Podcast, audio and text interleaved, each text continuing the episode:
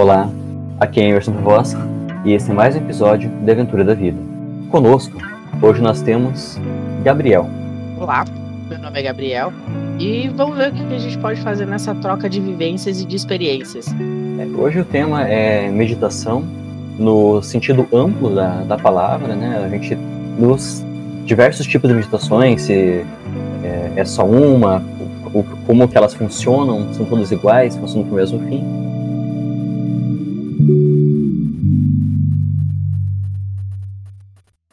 Então eu vou começar com a leitura do terceiro capítulo do Dhammapada, da tradução do Nissi Corren, que ele vai falar assim: Esse coração volúvel e vacilante, difícil de guardar, difícil de refrear, o homem inteligente endireita assim como o armeiro a seta.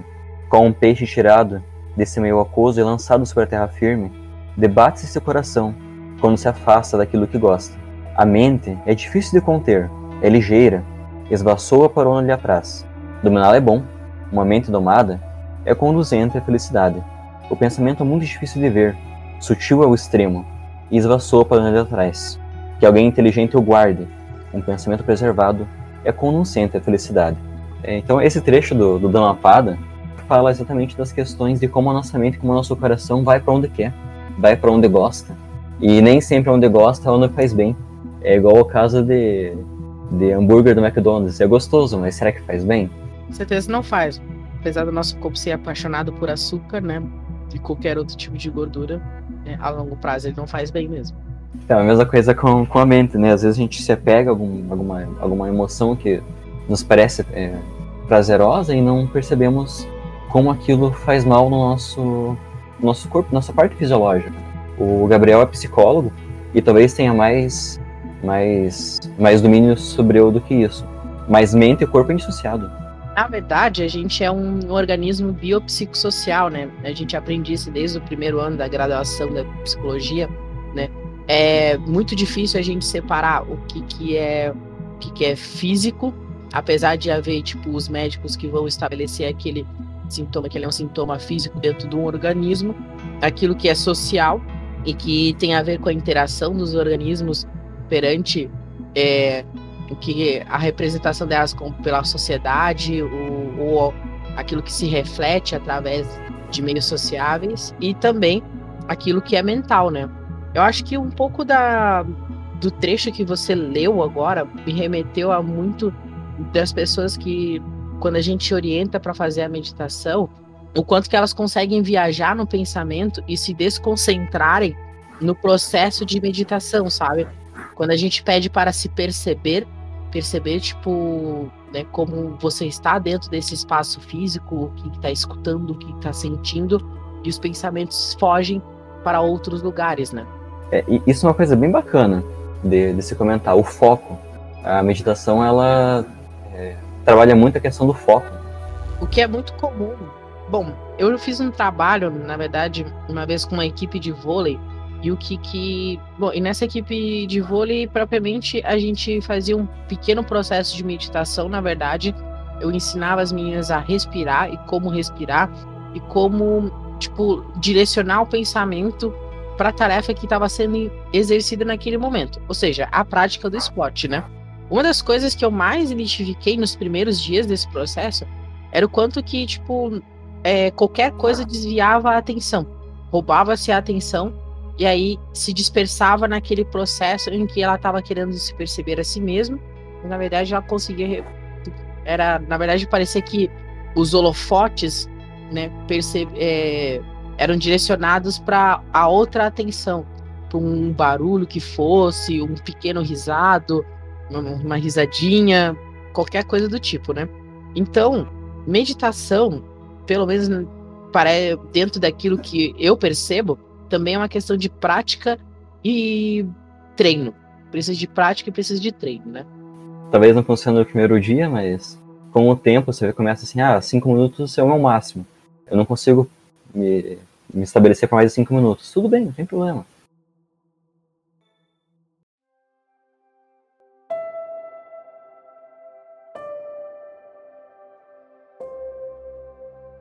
Você estava falando dessa parte aí da, da, da do, do, momento presente, né? De que eu não posso ficar também segurando o, momento tenso, ou essa pessoa que está tensa e vai para algum lugar e carrega atenção para esse outro lugar que não tinha nada a ver com o lugar anterior.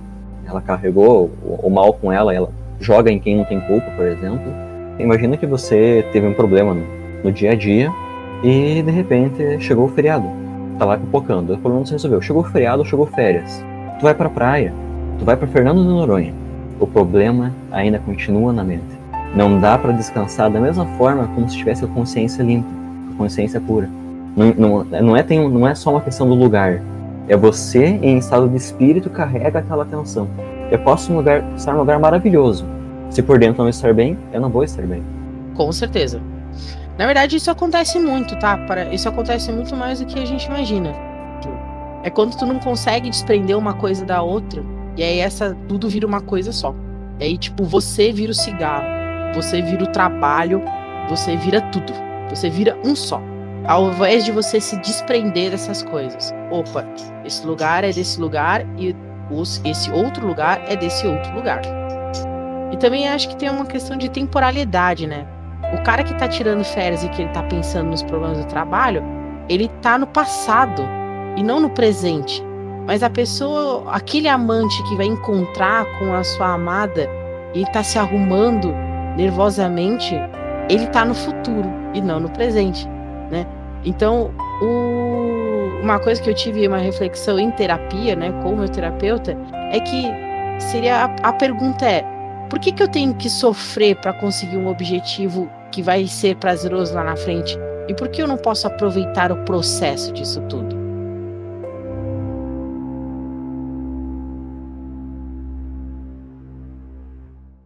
Enquanto estava falando, eu me lembrei de um trecho do As coisas que você só vê quando desacelera, de Haimin Suni. Ele estava conversando com uma com uma amiga dele, então tá escrito assim: Talvez possamos entender melhor essa ideia a partir de uma conversa que tive com uma querida amiga, que é uma monja budista responsável e meticulosa. Há pouco tempo, ela supervisionou a construção de um salão de meditação em seu templo. Depois de me contar, entre outras coisas, sobre a dificuldade para conseguir as autorizações necessárias e encontrar o profissional mais adequado para a obra, ela descreveu o processo de construção da seguinte forma: Quando chegou a hora de escolher as telhas, eu via telhas em todo lugar que ia. Reparava no material, de que eram feitas, na espessura, no formato, e então, quando foi a vez do piso, tudo que enxergava eram tipos de piso. Eu naturalmente prestava atenção na cor, no tipo, na madeira, no padrão, na durabilidade dos pisos e que via por aí. E de repente me dei conta. Quando olhamos para o mundo exterior, estamos enxergando apenas a pequena parte dele que nos interessa. O mundo que vemos não é o universo inteiro, mas uma parte limitada com a qual a mente se importa. No caso dos quem faz esporte, é importante ter essa, esse refinamento. Né? Mas no dia a dia, às vezes a gente faz esse refinamento, não é nenhuma coisa consciente, eu acho. Com certeza, não, acho que não é consciente. Mas a gente acaba ficando, focando só nos problemas. Né? Eu me refino e só vejo problemas políticos, só vejo problemas econômicos. E esqueço de todas as belezas que, que tem no mundo. Né? Eu só tô vendo telha. É, coisa engraçada é que a gente fica muito imerso no ruído, sabe? Parece que, tipo, tudo que tá ao nosso redor, é, ele, ele grita mais alto do que nós mesmos. Então, se, se perceber dentro do tempo, do espaço, se, se perceber como tá se sentindo é, a sua postura, se você tá tenso, se você tá relaxado, sabe? Isso acaba ficando muito em cima do plano. É, a gente tem um meio de vida hoje, um meio de vida social, em que o nosso momento ele é totalmente acelerado, tudo a gente tem que fazer para hoje, tudo a gente tem que fazer com pressa, né? O tempo é dinheiro e falta um momento onde que você se olha para si mesmo. Nesse momento é o momento do tipo da meditação, até inclusive o 21 lições para o sétimo para o século 21 do Oa Harari, ele fala sobre isso, né? Que é uma das últimas dicas dele, a última lição, tipo que é perceber a si mesmo, olhar para si mesmo, é, se perceber no presente, no agora, no espaço, porque tudo ao redor parece gritar mais alto que você. Mas, tipo, você deve ser o objeto mais importante da sua vida, né? O organismo mais importante.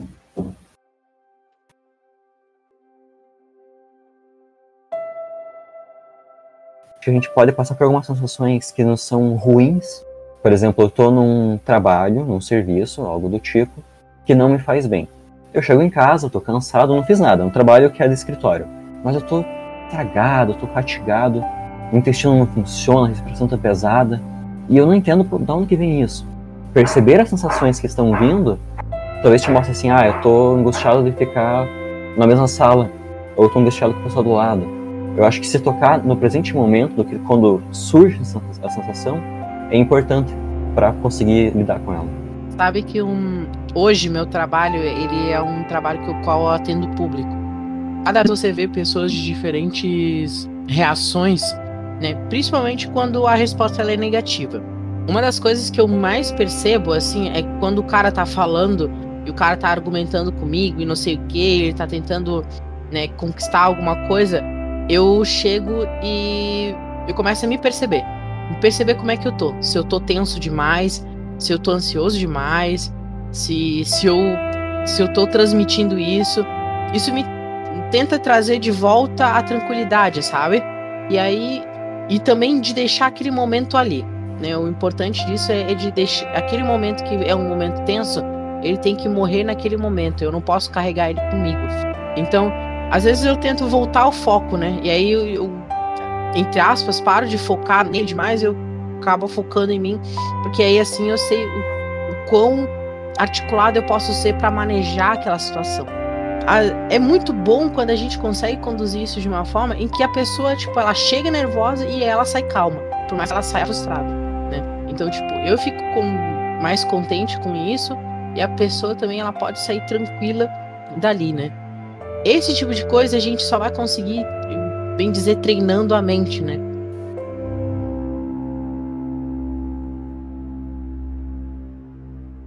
Então, no livro do Daniel Goleman, Arte da Meditação, ele coloca 12 tipos de, de meditações. E as separa em três tipos, que são as de concentração, que são aquelas em que o indivíduo vai focar em alguma coisa, num mantra, num objeto é, na parede, vai ficar olhando reto para a parede, na, numa vela ou algo assim. E aí, para quem não, não, talvez não, não, não, saiba, né, a oração é, cristã ela é uma meditação, ela é um mantra também, né? Ela, ela induz a um estado, né? Porque fica repetindo várias vezes. Então essas são meditações de concentração. Aí tem aquelas de estado consciente, que é de percepção das minhas sensações, do que eu estou pensando, do que eu estou sentindo. E tem algumas que vão integrar essas duas coisas, né? Que elas vão trabalhar tanto a concentração como que eu estou sentindo. Então ele coloca essa, essa, essas três. Eu acho que meditação é como se fosse esporte. Tem meditações, né? tem esportes, não tem só uma. Seria meditação para fazer em grupo? Olha só, eu, eu, Gabriel, entrevistador aqui, mas é porque eu tô curioso. Calma. Qual seria uma meditação que eu faria, sei lá, com um grupo? Digamos, vamos fazer uma brincadeira aqui, um grupo de RPG. Para eu fazer o meu grupo de RPG entrar no jogo a gente vai interpretar um, cenário X com personagens Y e dada a coisa Z. Então, tipo, pensar e fazer os caras, tipo, fazer esse exercício de imaginação, sabe? É possível. Uma vez eu vi uma, uma, uma mesa do, do Asicus, que é um dos, um dos expoentes aí do RPG brasileiro, e ele fez bem isso. Antes de começar a mesa, ele deixou, ela foi no, gravado no, no Roll20, ele deixou assim só a talinha preta ele foi descrevendo as sensações para as pessoas, para os jogadores, né? Que olha que legal o que, que ele fez. Ele estava falando assim, né? Foi quase meditação de visualização mesmo que ele estava fazendo. Então se imaginou ali o céu, o céu vai descendo, tem pontos luminosos que são as estrelas, vai acompanhando esses pontos que estão tá ali embaixo. Embaixo tem a, as árvores e com, com uma, uma fumaça, com, como um vento, você vai seguindo por entre as árvores você vai chegando mais próximo do chão e a neve. E você escuta o som da neve. E aí ele começou a falar que eram as pessoas que estavam andando. E eu ouvindo pensei assim, nossa, se eu estivesse jogando isso, eu tava. Eu já tava na neve. Você quer brincar na neve, né? Mas você tava falando essa coisa é, de se perceber, aí deu perceber o meu corpo, o meu lugar, as minhas sensações. Como que faz isso? É, vamos, vamos desmitificar essa questão da meditação eu tenho que ficar sentado em posição de lótus? Eu posso meditar. Ah, eu tenho dificuldade de sentar direito, né? Não tenho essa elasticidade. Eu posso sentar num lugar, posso meditar andando, E aí, eu parei para respirar, eu faço o quê? Faço atenção do quê? Como é que, como é que faz a, essa prática? A orientação é que você esteja numa posição relaxada. Então, se você está sentado, você pode estar sentado numa cadeira onde que os seus braços eles têm que estar descansados, relaxados. Aí, os braços eles podem estar descansados é, num encosto, né? Se é uma cadeira que tem encosto, ou eles podem estar descansados assim sobre as suas pernas, né? É, o importante é que tipo a sua postura ela seja confortável. E aí sim, é, você consegue se manter pensando nisso sem que seja custoso, sem que seja é, sem que tu sinta uma dor aqui, uma dor ali, enfim, até mesmo essa a parte de você é, até a parte da dor é uma parte importante, né? Que se você tá tipo mal posicionado, você se percebe sentindo dor, você se ajeita, mas em via de regra, tu pode estar relaxado. Não precisa estar sentado ou em posição de lótus, pode estar deitado também, que é uma posição onde você ficaria completamente relaxado, né? E só deveria ter um, sei lá, cuidado para não dormir, porque aí dormir não é meditar, mas desde que você esteja consciente e que aí faça assim, aí não precisa esvaziar a mente. É, eu acho que uma coisa que eu lembro de uma amiga que falava que ela dizia: Eu não consigo me editar porque eu não consigo esvaziar minha mente. Mas, tipo, você não precisa esvaziar sua mente, você precisa é, preencher ela com. A... Se você tem dificuldade de esvaziar a mente, entre aspas, e isso também é um conceito bem abstrato para mim, tu pode simplesmente pensar no que você tá sentindo. É, no conforto, no, na, na sensação do tecido, nos sons que você consegue ouvir, e dependendo do caso, até nos próprios batimentos cardíacos. E isso é bem legal. É, meditadores experientes relatam que conseguem sentir a pulsação do corpo na, nas mãos, sentem o calor é, sendo transmitido. Essa parte de sentir as sensações, nesse mesmo livro da Atenção Plena do, do, do Mark Williams, é, ele ensina várias meditações para serem feitas durante oito semanas. É um programa que você vai fazendo assim por uma meditação por semana, faz ali dois meses. Mas uma delas, que é bem bacana e todo mundo pode fazer, que, que for ouvir, é a meditação do chocolate. Conhece? Nossa, eu não conheço. Vai adorar. Inclusive, se, espero que não faça é, mal para alguém comer chocolate em excesso. A ideia da meditação do chocolate é bem essa, focar na sensação. Então, você vai pegar um chocolate e vai, com os olhos fechados, sentir a textura do chocolate. Ah, ele é duro. Ah, ele é oval, é quadradinho. Depois você abre os olhos e olha para o chocolate. Você cheira o chocolate. Depois você vai colocar na boca e não vai fechar a boca. Espera derreter na língua. Depois um tempinho se morde e depois que vai engolir. A ideia é que sejam percebidas cada uma das sensações, cada uma das partes da sua experiência. Isso deve ser muito interessante, sabe? E, e claro, e é uma coisa que realmente te coloca no aqui e no agora, né? É um elemento que te traz pro momento, que te traz pro presente momento, não te faz viajar É, o pessoal do Zazen, do Zen Budismo, eles meditam é, sentados, com a coluna ereta. Fica um pouco desconfortável até, mas a ideia é que fica desconfortável mesmo. Eu chamo isso de dor amiga, porque a dor te traz para o momento presente. A dor não deixa o pensamento ficar lá longe, a dor fala assim, fica aqui, senta, senta essa lombar aqui, senta o tórax. A dor, a dor faz você ficar ali presente. Então a dor é amiga. É verdade. No, na Arte de Morrer, do Goenka, ele dá um exemplo, mas é a meditação vipassana. E a vipassana trabalha com as sensações do corpo e emoções, e como elas se relacionam. E ele dá o exemplo do cigarro, que às vezes a pessoa, ela busca o cigarro, o cigarro faz mal. Ela sabe que, que aqueles componentes que estão ali, não o tabaco, né, mas alguns outros vão, vão fazer mal a ela. Mas ela não está preocupada com o objeto cigarro ou com gastar o dinheiro com isso, ou algo assim. Ela quer a sensação. Se ela conseguisse pegar aquela sensação sem aquilo ali, talvez ela largasse do cigarro. A mente nos engana. Uhum. É o nosso cérebro ele também trabalha muito com recompensa, né? Então aquilo que é uma recompensa imediata, ela é muito mais valorizada e aí ele sempre vai querer repetir essa recompensa de novo, né? A gente aprende a lidar com esse gatilho com o cigarro, mas não aprende a lidar realmente com o gatilho propriamente dito, né? Então, é como se a gente estivesse jogando a poeira por debaixo do tapete. Tem os casos do esporte. Tem uma galera que. Uma vez eu falei com um nadador, mergulhador. Esse mergulhador, ele foi para Nova Zelândia, foi para alguns lugares aí. Eu acampei com ele num lugar, a gente se conheceu. E curiosamente ele fazia meditação também. E ele falava que ele costumava é, meditar para conseguir ficar tranquilo e também ter mais autocontrole no mergulhar.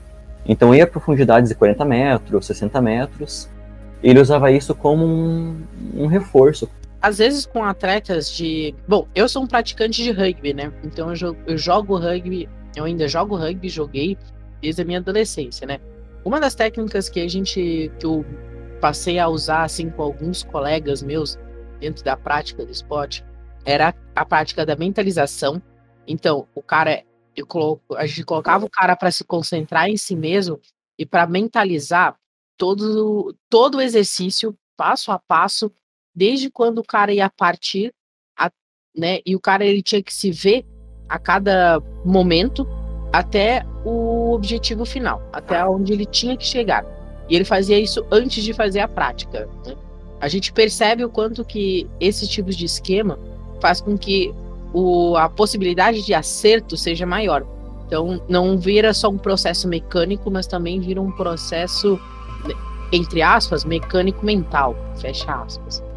Ginastas e nadadores, é, principalmente esses que trabalham muito com a performance corporal e que cada movimento ele conta na hora de uma de ser avaliado, esses caras eles precisam treinar muita mentalização. Porque cada a perna que a, tu tem que imaginar que tua perna ela vai ficar reta, que ela não vai dar uma dobrada, que você não vai dar um passo a mais, que sua mão não vai esticar ao invés de a sua mão estiver contraída junto ao corpo, sabe?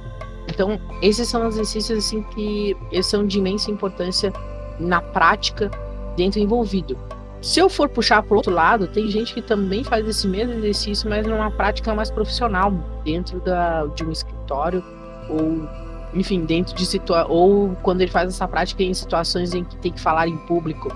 Você imagina se falando em público, sabe? E, bom, essa é uma, é uma mentalização, um tipo de meditação com qual ele vai emular essas situações, né? quando eu fui começar a estudar sobre psicologia do esporte, e aí existia a mentalização. Que a mentalização era um processo do qual a gente. É um processo com o qual a gente emula mentalmente a função que vamos fazer, né? O movimento que vai ser feito. Só que assim, ao longo do tempo, com o que eu fui estudando, tipo, eu lembro muito bem do, de um professor meu que ele dizia que, tipo, olha, antes de você fazer a mentalização, você tem que fazer com que as pessoas aprendam a respirar direito porque o respirar é muito importante. E eu fiquei, tá, beleza, vamos aprender a respirar, sabe? Mas à medida que você vai. Claro, aí eu tenho que aprender a respirar, porque eu sou o cara que eu tô estudando teoricamente o, esse esquema, e aí chega na prática, bom, na prática as pessoas vão querer que a gente medite na frente delas, né? Porque como é que eu vou, sei lá, fazer alguma coisa, pedir alguma coisa para outra pessoa se eu não sei fazer? E toda vez que eu, tenho, eu tinha um momento de prova, ou eu vou fazer uma prova, ou eu tenho que escrever um trabalho, ou eu vou jogar, eu estou prestes a entrar em campo, eu, eu tentava me concentrar em respirar.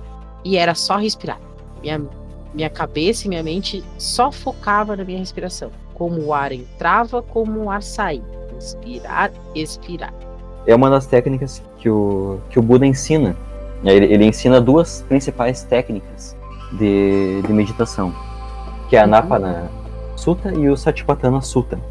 Ele vai falar que a pessoa, né, no Anapana, ele vai trabalhar, ele vai colocar algum tempinho antes o Anapana, que é a respiração, que é você perceber a sua respiração. Eu respiro longo, eu respiro curto. Agora eu estou respirando longo.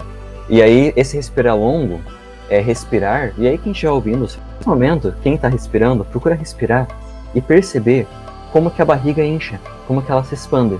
Sabiam que 60% da respiração do ar que entra, né? Nós temos 60% na barriga, é, 20% a quase 30% no, no, peito e muito pouco no, no, ombro. Então a gente respira muito só levando o peito, ou só levando assim o ombro e tem que expandir a barriga na hora de respirar. Então quando você respirar, sinta que a barriga incha e se contrai.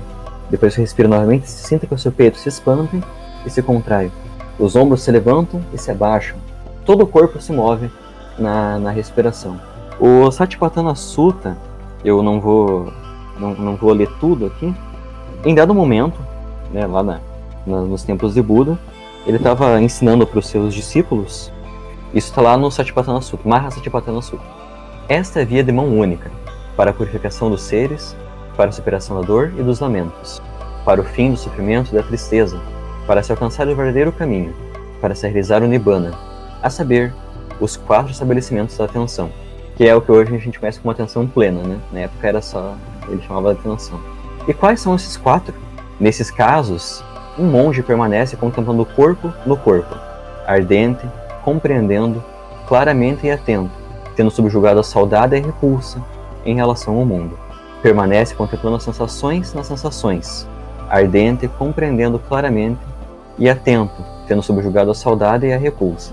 Permanece contemplando a mente na mente, ardente, compreendendo-a claramente e atento, tendo subjugado a saudade e a repulsa, e compreende contemplando as experiências nas experiências, ardente, compreendendo claramente e atento, tendo subjugado a saudade e a repulsa em relação ao mundo. Quando o yoga surgiu, ele surgiu numa época em que, só por curiosidade, né? Porque a gente acha que yoga é muito a ver com, ah, é mantra, é tudo zen, tudo paz, ou é só a parte fisiológica, só a inspiração, e é um pouco dos dois, na verdade. O yoga surgiu na Índia antiga, num tempo que não tinha tanta medicina, num tempo que o pessoal tinha que pegar água a quilômetros de distância e trazer um jarro na cabeça, trazer grãos nas costas. E eu não tinha um tratamento médico, alguma coisa que me cuidasse. Eu tinha que trabalhar minha respiração, eu tinha que trabalhar condicionamento físico, eu tinha que ficar tranquilo. O yoga era uma forma de trabalhar o dia a dia de proporcionar o bem-estar. E você faz a posição de acordo com a respiração. Então, quando eu inspiro, eu levanto o braço. Expiro, abaixo. São movimentos concomitantes à respiração.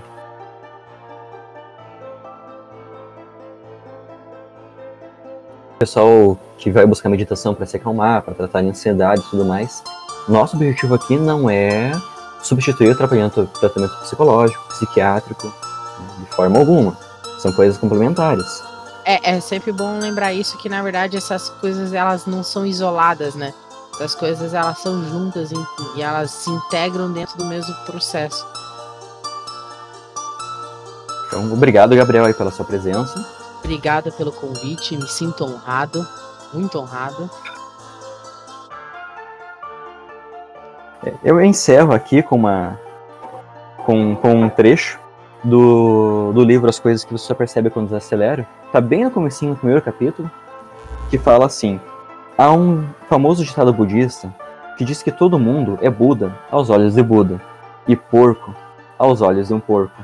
Ou seja, o mundo é experimentado de acordo com o estado mental de cada um. Quando nossa mente está alegre e compassiva, o mundo também está. E se está repleto de pensamentos negativos, o mundo ganha esse aspecto. Portanto, quando estiver se sentindo muito sobrecarregado e ocupado, lembre-se que é algo que você pode fazer. Quando a mente descansa, o mundo também descansa.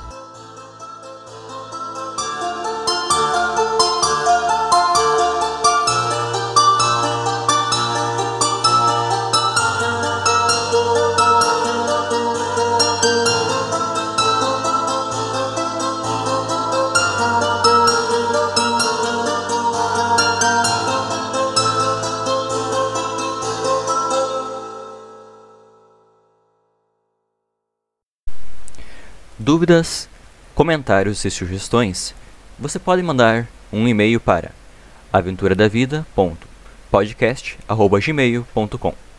Até a próxima.